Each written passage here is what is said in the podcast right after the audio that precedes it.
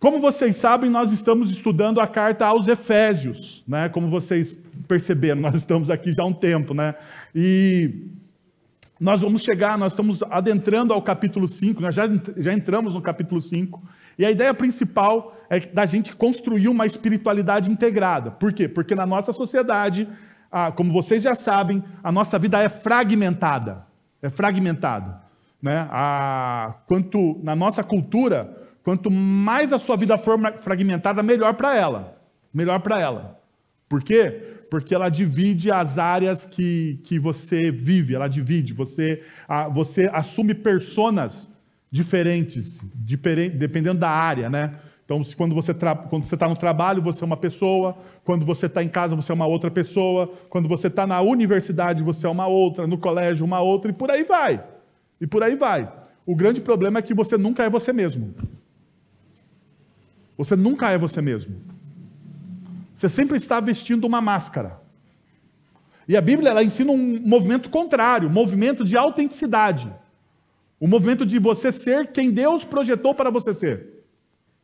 E aqui talvez seja uma coisa importante para você entender. O lugar mais seguro, o lugar mais seguro de você estar, de você desenvolver a sua identidade, não é através das ideologias que nós temos, as ideologias seculares.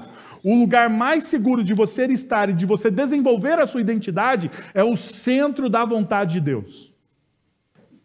Ali é o lugar mais seguro para você estar e desenvolver a sua identidade, você ganhar aquilo que todo mundo quer, autenticidade.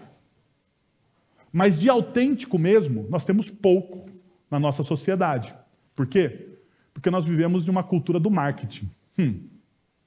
Tudo é fake. Tudo é fake. Já perceberam que até os nossos contos de fadas hoje são fake? Tudo é fake. Graças talvez às redes sociais, né? Poten... as redes sociais potencializou nossa forma de comunicar as coisas. Isso é verdade, é uma benção. No entanto, no entanto, ela potencializou também alguns dos nossos pecados. Dos nossos pecados. E uma das coisas que nós mais gostamos é de viver uma vida que nós não temos. Já pararam para pensar nisso? Redes sociais incentivam você a viver uma vida que você não tem. Logo, você não é autêntico. Você faz mais coisas para as redes sociais, para que as pessoas curtam, para que as pessoas é, publiquem, compartilhem, né, ah, comentem, você faz coisas já pensando no, na repercussão que vai ter, já perceberam? Né? Você bate uma foto pensando na repercussão que vai ter. Você bate aquela foto né, na frente da academia, assim, na frente do espelho, assim, você dá aquela emagrecidinha, bate assim, segura o ar e bate. Depois você volta ao normal, achando que aquilo né, vai te render likes, você vai ser amado por aquilo. Perceba, na nossa sociedade não existe nada de autêntico, tudo é fake, porque a sua vida é fragmentada. E a espiritualidade bíblica, ela traz essa outra versão, aonde é o centro, o centro, a vontade de Deus em Cristo Jesus é o centro, é o lugar mais seguro para você desenvolver a sua autenticidade, para você desenvolver a sua identidade.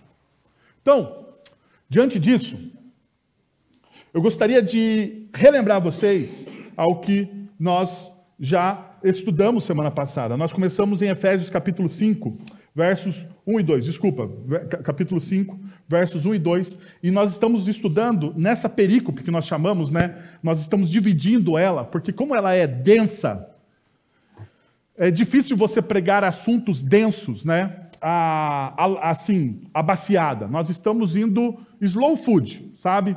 Pouco a pouco, devagar, degustando a palavra de Deus, sem pressa, sem pressa. Então, de 1 a 17, a tese é essa. Somente aqui em Efésios, nós somos instruídos a imitar a Deus. É aqui, e aqui faz uma diferença. Em todas as outras cartas, Paulo nos convida a imitar a Cristo, a sermos imitadores de Cristo, a sermos imitadores dele, dele mesmo. Paulo vai dizer, né? Ah, sejam meus imitadores, assim como eu sou de Cristo Jesus.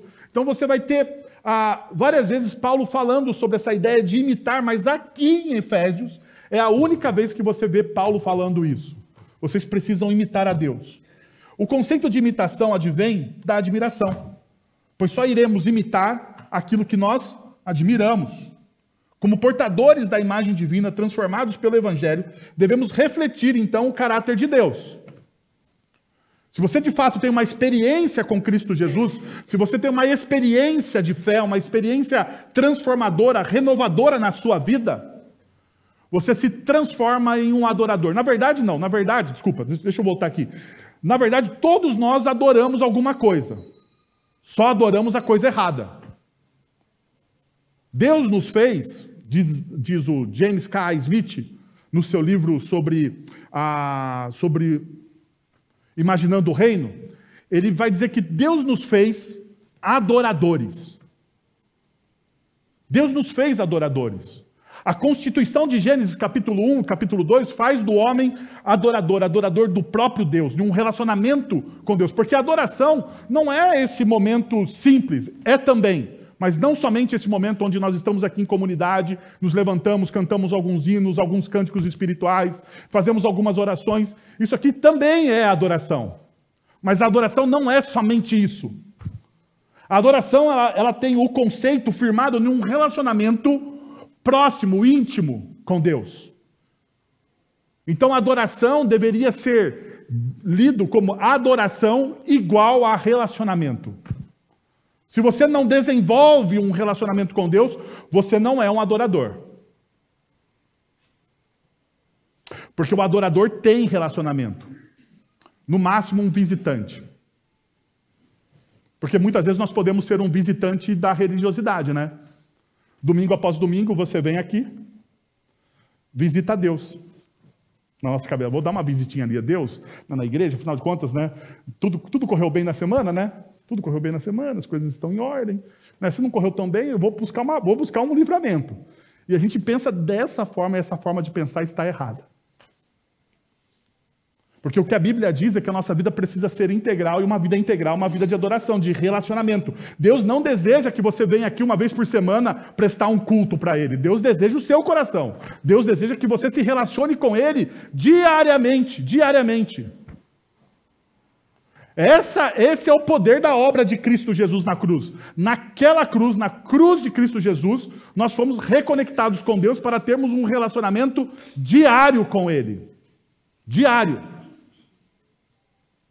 São assim que pessoas transformadas vivem a sua espiritualidade não de maneira fragmentada, mas de maneira íntegra.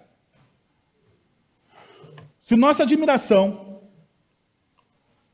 se a nossa admiração e nossos afetos estão centrados em Deus através de Cristo, devemos desejar agir e falar como Ele, porque é assim que a admiração acontece. Quando você admira alguém, perceba, quando você gosta de alguém, talvez você admire alguém no seu trabalho. Talvez você admire alguém, não do seu trabalho, mas talvez um grande ah, empresário, sei lá, Steve Jobs, ah, o, sei lá, o Bill Gates, ou qualquer outro cara aí que você acha famosão. Você admira aquela pessoa e você pega o jeito, a forma dela falar, o jeito dela se vestir. Né? Eu tenho um amigo que adora o Steve Jobs. Ele veste preto, calça jeans e all-star. Estou falando sério, meu amigo, pastor da igreja presbiteriana, Comunidade da Vida em São Paulo. Você vai lá, ele está de calça jeans, camisa Eric e All-Star. E ele fala que aquele é o jeito dele. Então tá bom, não tem, eu não julgo ninguém. Cada um se veste do jeito que quer. Certo? Mas a admiração faz ele o quê? Imitar o Steve Jobs. Mas a nossa admiração deveria ser pela admiração da pessoa de Deus em Cristo Jesus. Então perceba, a admiração, a adoração esse relacionamento íntimo, se você se relaciona com uma pessoa, você sabe como essa pessoa pensa. Você sabe quais são os princípios e valores dessa pessoa. Você entende aquilo que alegra ou aquilo que não alegra aquela pessoa. Não é assim um relacionamento? Você entende isso. Então, se você se relaciona de fato com Deus, de maneira verdadeira com Deus, você tem essa percepção. Então, para isso, nós devemos andar em amor andar na luz e andar em sabedoria. Então, semana passada nós trabalhamos essa dimensão. Que todo discípulo de Cristo Jesus ele anda em amor. OK? Hoje talvez seja um pouco mais devagar do que semana passada. Nós vamos falar em andar na luz. Mas aqui Paulo, então, ele vai fazer algo que é adentrar a cultura da cidade de Éfeso. E vai denunciar os falsos deuses que existem dentro da cultura de Éfeso. Porque é isso que o evangelho faz. O evangelho vem, como que o evangelho nos transforma? O evangelho vem sobre nossas vidas e ele expõe aquilo que está errado. Já perceberam? O primeiro choque do evangelho não é você descobrir o amor de Deus. Esse é o segundo movimento do evangelho. O segundo movimento do evangelho é você descobrir o amor de Deus. O primeiro movimento do evangelho são as más notícias. E qual é a má notícia do evangelho? Que sem o evangelho você está perdido. Porque o evangelho expõe quem você é de fato. Ele retira, lembra a sua vida fragmentada, as suas máscaras? Ele retira as suas máscaras e ele coloca você nu. E a vontade que nós temos diante de Deus, quando nós estamos nus por causa do Evangelho, é a mesma coisa que Adão fez no Éden. Fazer o quê? Se esconder, porque nós não gostamos dessa realidade.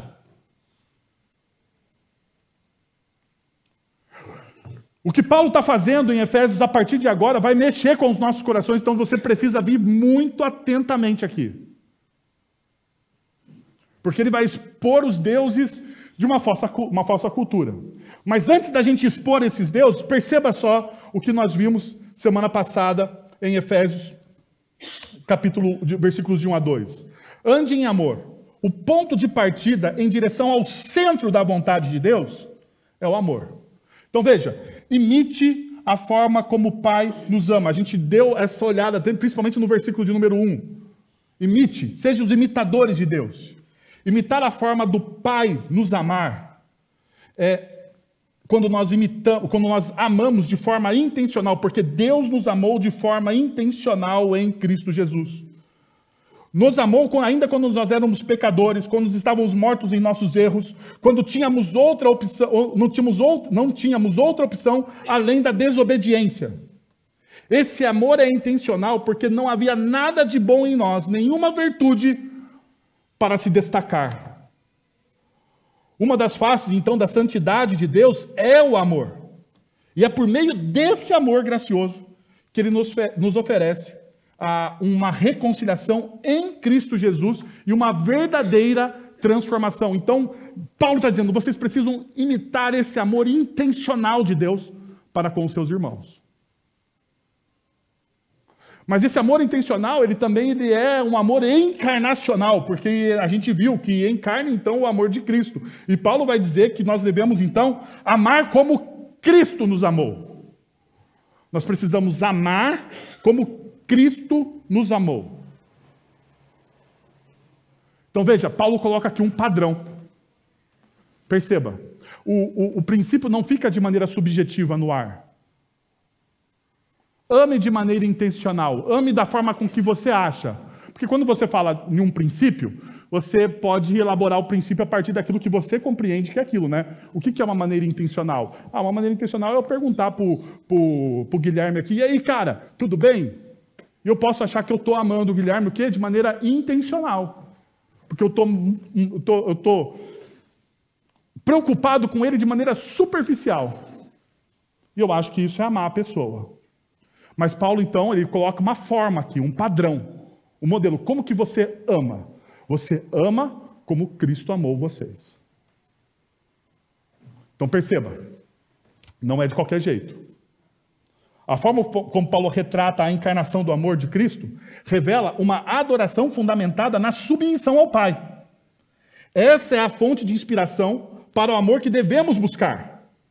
Embora não possamos amar as pessoas da mesma maneira que Cristo nos amou, de forma redentiva, redentora, mas nós podemos amar de forma transformadora, porque o amor transforma tudo e a todos a partir do Evangelho de Cristo Jesus. Um, um amor transformador é um amor que, que impulsiona aqueles que são amados à transformação. Não é um amor permissivo. Porque, veja, o amor de Cristo por nós não é um amor permissivo. Cristo nos ama, apesar das nossas falhas, dos nossos defeitos, das nossas invirtudes. É verdade ou não é? Cristo nos ama e nada pode mudar esse amor. Nenhum dos meus defeitos, nenhuma das minhas falhas, nenhuma das minhas invirtudes pode mudar o amor que Cristo tem por mim. Nada pode fazer isso. O amor de Cristo por mim é inabalável naquela cruz. Então, sendo assim, o amor do Pai por mim é imutável. É imutável. No entanto, este amor ele não compactua com o quê? com as minhas imperfeições. Este amor do Evangelho, expresso nas Sagradas Escrituras, é um amor que me impulsiona à transformação. Cristo vai moldar o meu caráter. Então eu devo amar as pessoas o quê? Da mesma forma acolhedora como Cristo ama. mas não da maneira permissiva como muitas vezes nós amamos. E aqui está o problema. Nós confundimos acolhimento com, permissividade. Você fala assim: ah, não, não, não posso, eu não posso confrontar o meu filhinho, porque afinal de contas ele vai deixar de ir na igreja. Mas ele já deixou. Ele já deixou. Eu não posso dizer que ele está errado, porque afinal de contas ele já tem 18 anos. O que, eu vou dizer para uma menina de 18 anos? Você vai dizer tudo aquilo que você precisa dizer. E mesmo se ele tiver 42 anos, ele pode ser o seu filho. Ele pode pagar as suas contas. Mas mesmo assim você ainda é o quê? É o pai dele, você precisa dizer. Mesmo que ele não ouça. Porque o seu amor não é comprometido com a permissividade, é comprometido com a transformação. É assim que Deus fez com nós. O amor de Deus para comigo não é, ele não é permissivo. O amor de Deus para comigo, ele é transformador.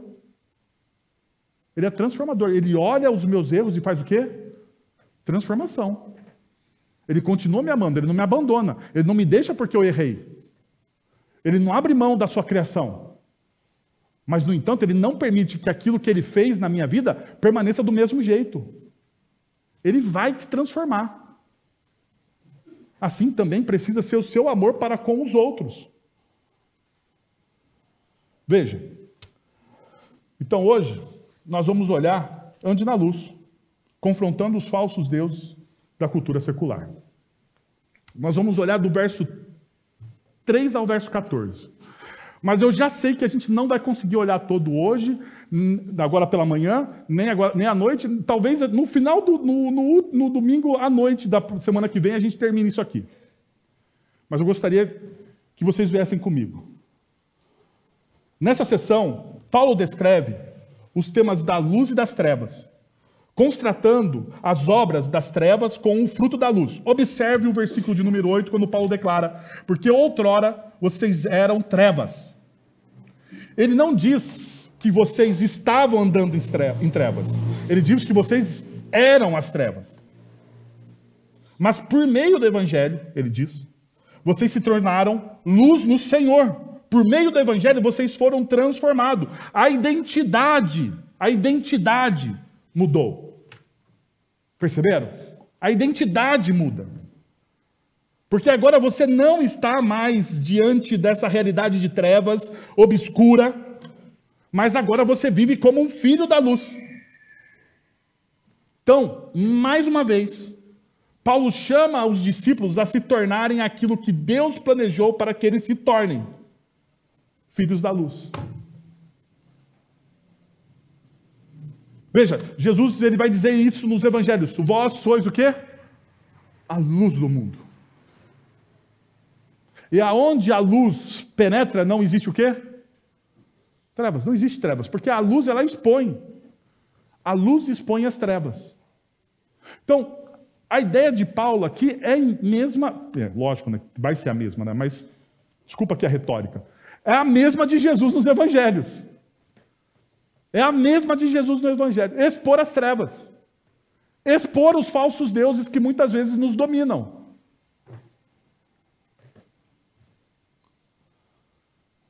Sendo assim, Deixa eu te mostrar o primeiro princípio. Não substitua Deus por supostos salvadores funcionais. Não substitua Deus por supostos salvadores funcionais. Versículo de número 3. Vamos lá. Entre vocês não deve haver nem sequer menção de imoralidade sexual, como também de nenhuma espécie de impureza ou de cobiça. Pois essas coisas não são próprias para os santos. Não haja a obscenidade, nem conversas tolas, nem gracejos imorais, que são inconvenientes, mas, ao invés disso, ações de graças. Porque vocês podem estar certos disso. Nenhum imoral, ou impuro, ou ganancioso, que é idólatra, tem herança no reino de Cristo e de Deus. Ninguém os engane com palavras tolas, pois é por causa dessas coisas que a ira de Deus vem sobre os que vivem na desobediência. Pode ver que Paulo apertou o cinto aqui. Já perceberam, né? Paulo, então, aqui ele, ele menciona diversos pecados. Aqui ele descreve uma vida obscura, uma vida cercada por imoralidade sexual, impureza, ganância, linguagem obscena. Esses pecados, todos esses pecados, têm origem no coração do homem. E aqui eu não quero cair no lugar comum, mas eu vou citar Calvino. o coração do homem é uma fábrica do quê? De ídolos. O coração do homem é uma fábrica de ídolos. E Paulo já sabe disso. Mas antes da gente entrar, porque qual que é o problema aqui? Você percebeu que existe uma lista aqui de pecados. Perceberam? É você canonizar a lista de pecados aqui. É você transformar essa lista numa lista fechada. Vamos lembrar, Paulo está falando a uma cultura, Efésios, que através, por instrumentalidade do Espírito Santo de Deus, chega até nós. Então existem pontes entre a nossa cultura e a cultura daquela cidade do primeiro século da era cristã. Certo? Então, mas Paulo está falando primeiro a quem? Aos Efésios. E a gente precisa entender isso. Precisa entender isso. Como Paulo, então, trabalha essa realidade? Como Paulo começa a fundamentar essa lista? Naquilo que nós já vimos anteriormente. Um lembrete: todos os princípios e valores aplicados a partir deste ponto tem como pano de fundo a encarnação do amor de Cristo na vida dos discípulos, como uma expressão de adoração a Deus. Veja, isso aqui se revela. E viviam em amor, como, e vivam em amor, como Deus, como, como também Cristo nos amou e se entregou por nós como oferta de sacrifício e aroma agradável a Deus. Vivam em amor. O texto aqui, o vivam, está no imperativo. É uma ordem direta. Direta em um presente contínuo. Isso não tem no nosso, no nosso, talvez no nosso vernáculo, mas no grego tem o presente contínuo. Ou seja, você vive isso aqui e vive para o resto da sua vida.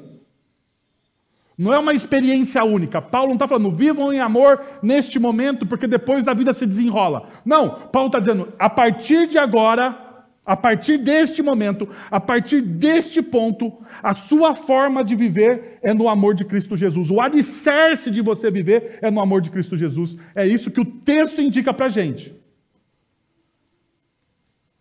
Então, como que a gente vive em amor? A pergunta que deve ser feita ao texto.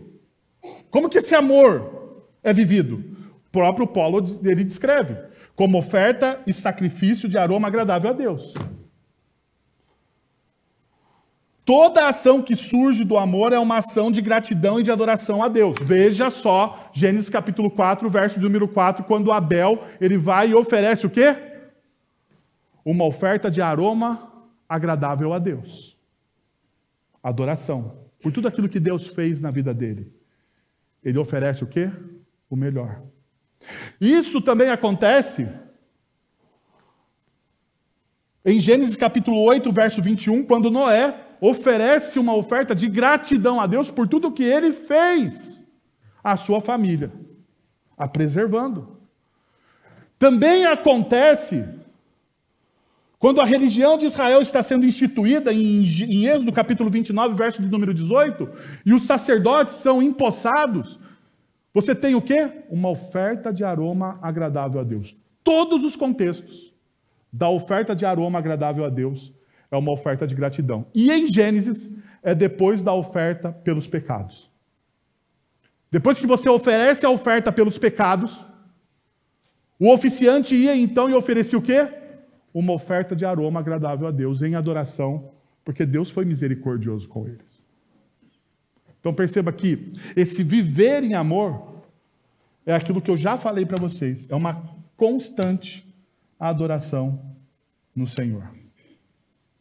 Então, primeiro ídolo que Paulo desnuda aqui, a partir do verso de número 3 do capítulo 5: luxúria. Luxúria. E eu quero que você pare agora e não pense luxúria somente como sexo. Tá bom? Eu sei. Você vai falar, mas você que, você que é metidinho a exegeta grego, né? Vai dizer, mas o texto aí é porneia, pastor, é porneia. Eu sei, o texto, o texto é porneia. Fique tranquilo que eu vou chegar lá. Fique tranquilo que eu vou chegar lá. Mas veja o que o texto está dizendo. Entre vocês não deve haver nem sequer menção de imoralidade sexual, como também de nenhuma espécie de impureza. As duas estão ligadas. As duas estão ligadas. As duas estão ligadas. Não está simplesmente falando do quê? Do sexo. Se você pega o original, daí agora o exegeta vai entrar em ação aqui, vamos lá? Se você pegar o original grego, a imoralidade sexual aqui está ligada com todo e qualquer tipo de impureza. E a palavra para todo e qualquer tipo de impureza significa o quê? Todo e qualquer tipo de impureza, ela é uma palavra abrangente. Então não é só sobre sexo. Porque luxúria, quando você vai ler os pais da igreja, luxúria não é simplesmente a sexual. A luxúria pode estar ligada a outras esferas da vida. A luxúria é quando você é, objetifica algo para obter, por exemplo, prazer. E a gente já vai trabalhar isso. Mas perceba que é muito mais amplo do que do que aquilo que a gente pensa. E como que Paulo, então, está desnudando o, a, os deuses de Efésios? Veja só o que havia a, na, na cidade de Efésios. Perceba, o templo da deusa Artemis, né, em Éfeso, era um dos, do, uma das sete maravilhas do mundo antigo. Era uma estrutura uma, monumental e imponente, considerada um dos maiores templos já construídos na antiguidade. Artemis ou Diana, pode ser é a mesma deusa do, do panteão, uma, uma para o panteão grego e outra para o panteão romano, mas a mesma deusa, a mesma entidade. Em Efésios, era a meca da adoração de Artemis. Havia-se uma, uma, uma lenda que a estátua que está no templo, ou que estava no templo de, de, de Éfeso, de Artemis, ela havia caído do céu. Ela havia caído dos céus. Então veja. O que, que acontece então no culto? O culto a Ártemis em Efésios envolvia a presença de sacerdotisas conhecidas como hierodulas. Aí, essas sacerdotisas, que eu vou falar o nome delas somente uma vez, somente uma vez, essas sacerdotisas, elas eram prostitutas cultuais. E isso aqui é uma especificidade, presta atenção, em Efésios. É algo da cidade, do culto de Artemis na cidade de Éfeso. No dia, determinado dia do mês, as prostitutas, o, o, tem, o templo de Artemis ficava na acrópole da cidade, no lugar mais alto da cidade, no lugar mais nobre da cidade, onde toda a cidade poderia ver o templo de Diana. Por isso que era uma das sete maravilhas do mundo antigo. Em determinado dia, essas prostitutas cultuais, essas sacerdotisas, elas desciam para a cidade para se oferecer aos homens. Para se oferecer aos homens. Mas não pense você que eram dez prostitutas.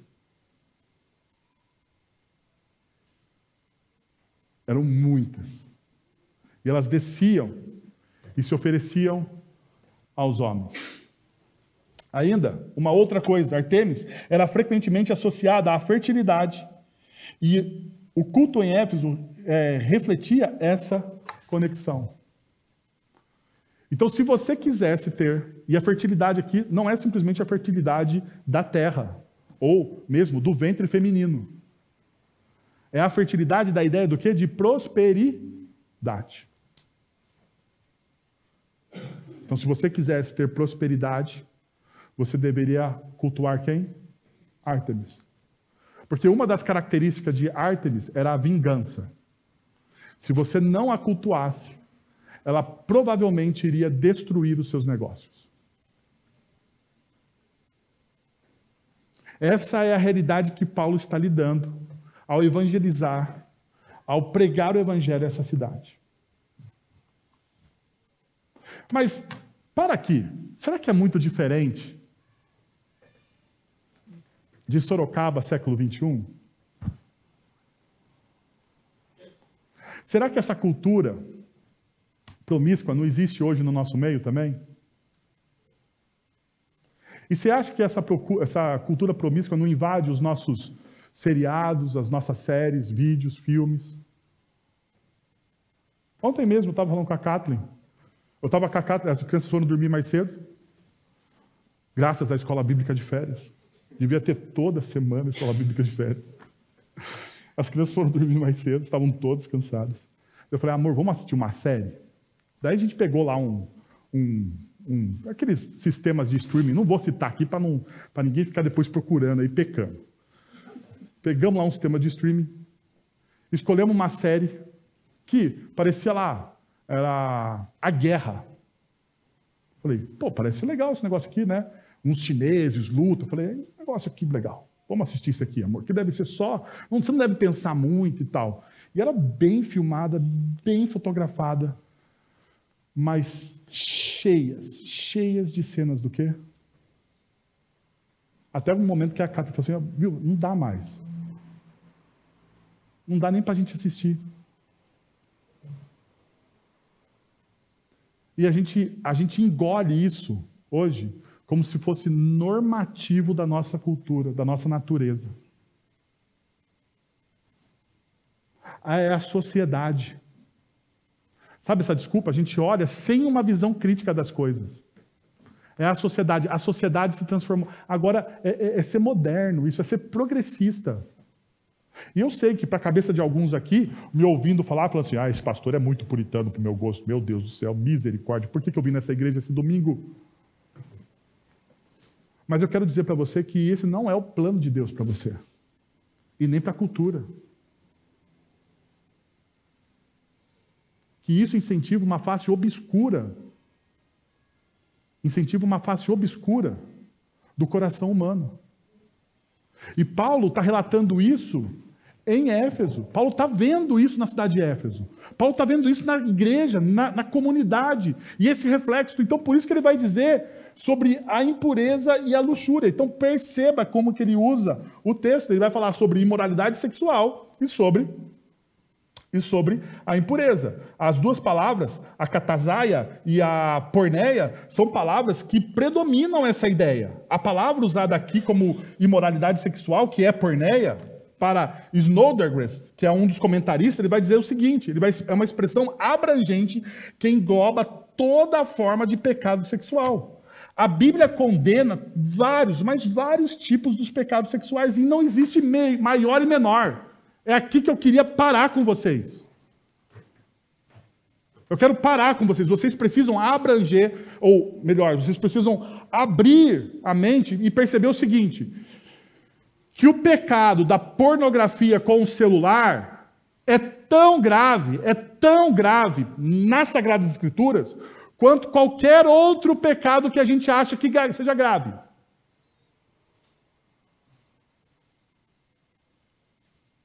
que seja grave. Porque a gente fica caracterizando pecados aqui. E, e, e, me dá licença. Porque todos os pecados são graves. Deus não faz uma classificação de pecados. Pecado é pecado e Jesus morreu por todos os nossos pecados. É que existem consequências diferentes para cada pecado. As consequências são diferentes, mas a gravidade é a mesma. Por todos os pecados, Cristo precisou morrer naquela cruz por você. Por aquele que olha pornografia sozinho no seu, no seu celular ou no WhatsApp quando recebe, quanto para aquele que tem uma, uma, uma, uma inclinação. Não existe caracterização de pecado mais forte. Ah, não, aquele não vai herdar o reino dos céus. Não, aquele que, tanto esse quanto aquele, tanto este quanto aquele que não se arrepende, que não passa por uma experiência de arrependimento, nenhum vai herdar o reino dos céus.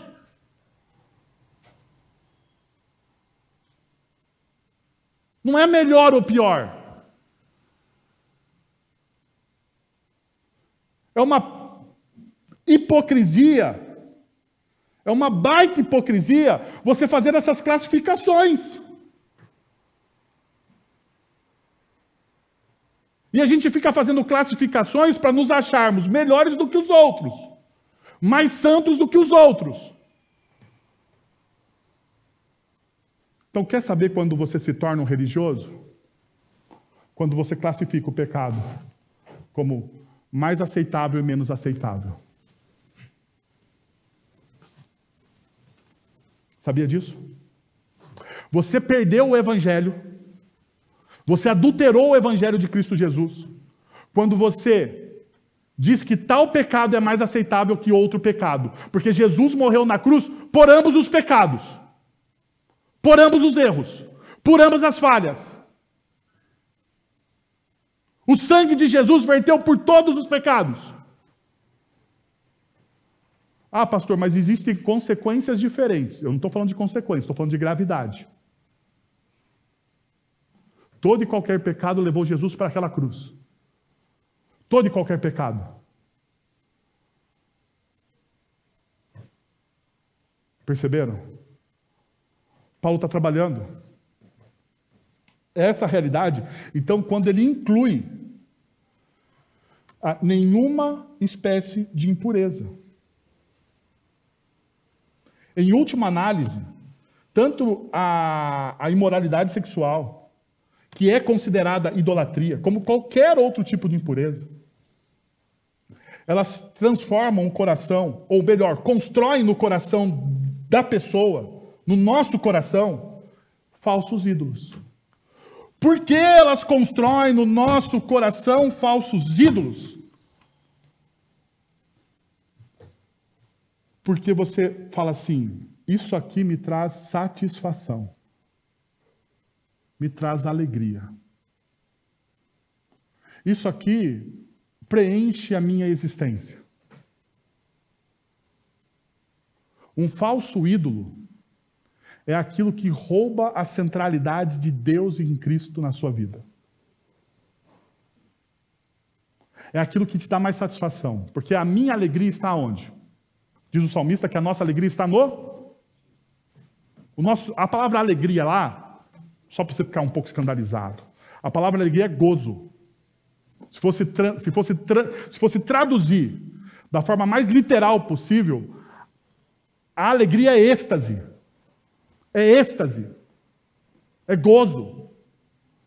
A minha alegria, o meu êxtase, a minha satisfação, aquilo que me causa arrepio, que me faz andar léguas e léguas, porque aquilo que nos dá prazer faz a gente fazer qualquer coisa. É ou não é? O prazer movimenta o mundo. Tanto que a indústria pornográfica é a indústria mais lucrativa em todo o mundo. Em todo o mundo. Não existe indústria mais lucrativa no mundo que a pornografia.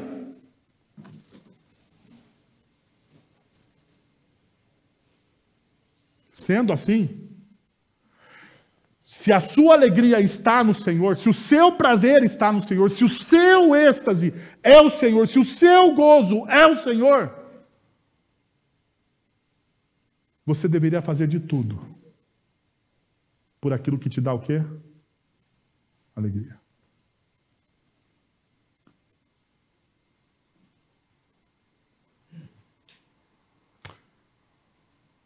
Quando a nossa alegria está em outro lugar que não no Senhor, você tem um falso ídolo.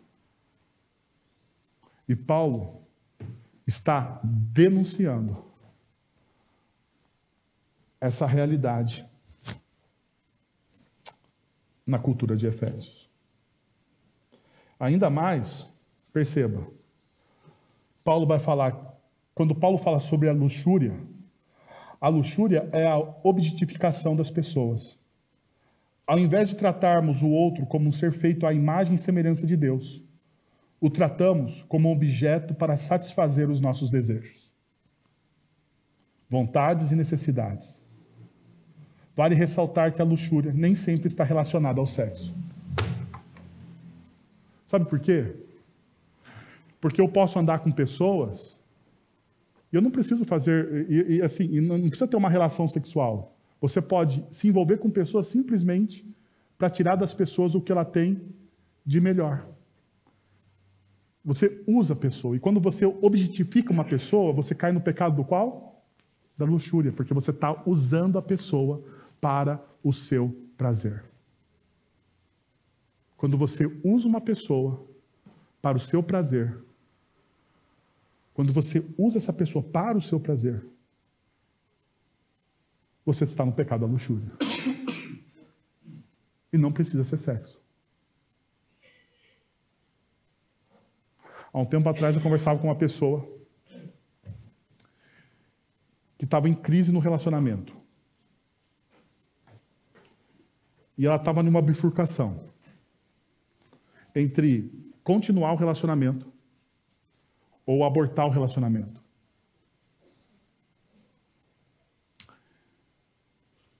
E ela só queria ficar no relacionamento porque a outra pessoa era uma vantagem para ela.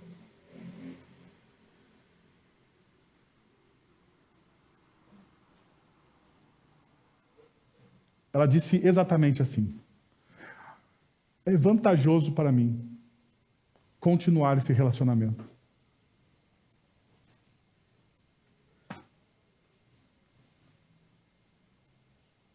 Isso é luxúria, não é, gente? É vantajoso. Não estou dizendo que ela está que ela tá errada, que ela, que ela deveria abortar. Não estou dizendo, não dizendo que ela deveria abortar o relacionamento. Mas em ambas as opções ela está errada. Por isso que ela precisa de Jesus, porque em todo canto ela está errada. Ela objetificou aquela pessoa, dizendo que aquela pessoa é uma vantagem, é um negócio, gente. É um negócio. Vantagem é uma linguagem do quê? Vantagem é uma linguagem do quê? Comercial. Comercial. Perceberam? Não é sexo somente. Comercial, é uma vantagem. Eu tenho uma vantagem aqui financeira, eu tenho uma vantagem aqui emocional, eu tenho uma vantagem, tenho uma vantagem, seja qual for o raio que o parta dessa vantagem, essa vantagem não é só sexo.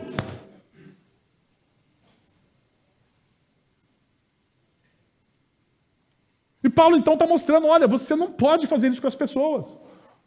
Você está defraudando a pessoa. Você está descaracterizando uma pessoa que é a imagem e semelhança de Deus em Cristo Jesus.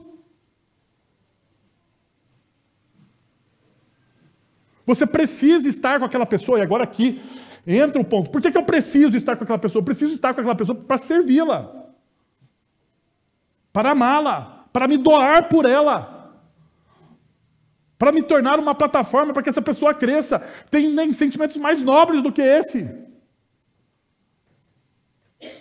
A luxúria dentro da nossa sociedade está na expressão daquilo que eles chamam de amor. O amor retratado pelas músicas da nossa cultura são amores impregnados de luxúria, aonde eles usam as pessoas.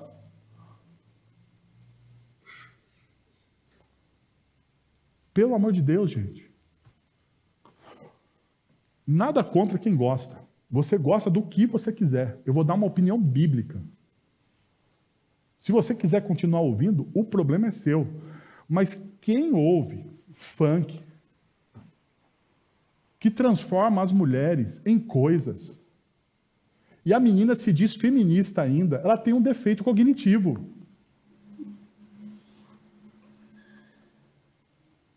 Você me desculpa. Se você pega as músicas das nossas, das nossas cantoras, das nossas cantoras, que dizem empunhar a bandeira do feminismo, que dizem valorizar as mulheres, e você vê a letra daquelas músicas, mesmo em inglês, Beyoncé, o raio que o parta, traduz a maldita música antes de você cantar.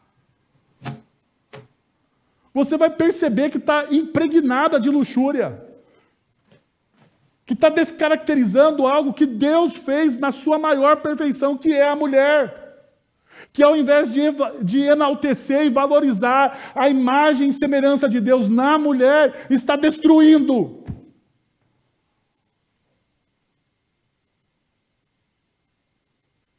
Isso é luxúria. Luxúria é a redução dos sentimentos. É transformar aquilo que Deus fez bom, a relação sexual, que é para ser vivida na esfera do casamento, entre um homem e uma mulher, em algo mecânico, para satisfazer o prazer em cinco minutos. Isso é luxúria. Isso é todo e qualquer tipo de impureza.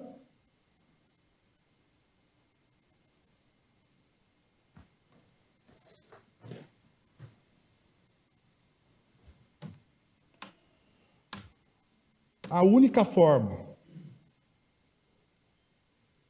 de você combater a luxúria é a objetividade da santidade. A santidade tem um objetivo. E qual que é o objetivo da santidade? A glória de Deus. A glória de Deus Deixa eu te falar uma coisa, você que está aí achando que agora eu vou descambar para um discurso religioso, piegas no meio um quadrado. A glória de Deus é a preservação da nossa identidade enquanto pessoas, seres humanos, feitos à imagem e semelhança de Deus.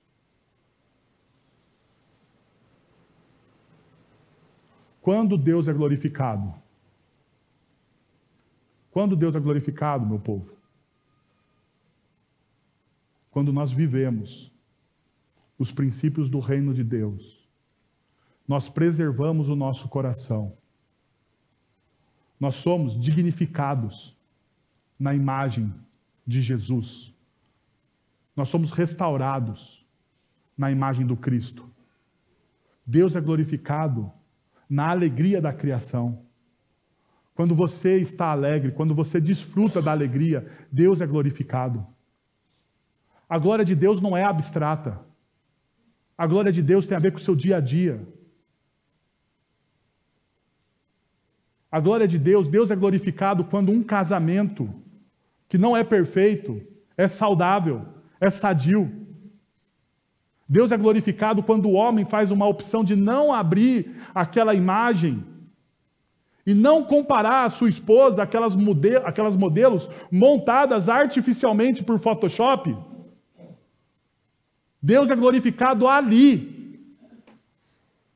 Deus é glorificado ao invés de você encher o seu coração, encher o seu coração com televisão e cultura secular. Deus é glorificado quando você escolhe passar um tempo com os seus filhos.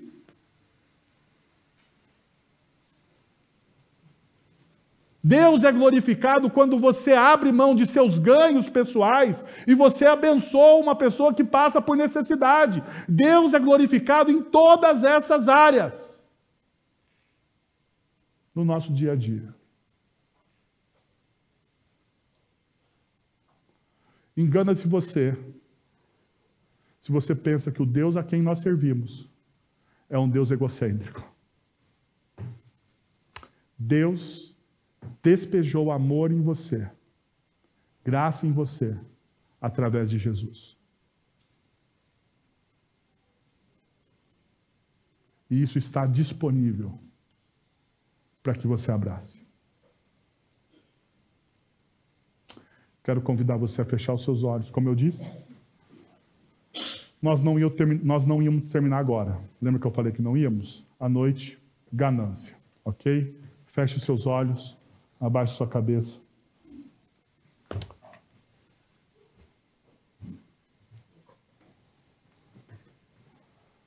Pai, nós estamos na tua presença, Senhor.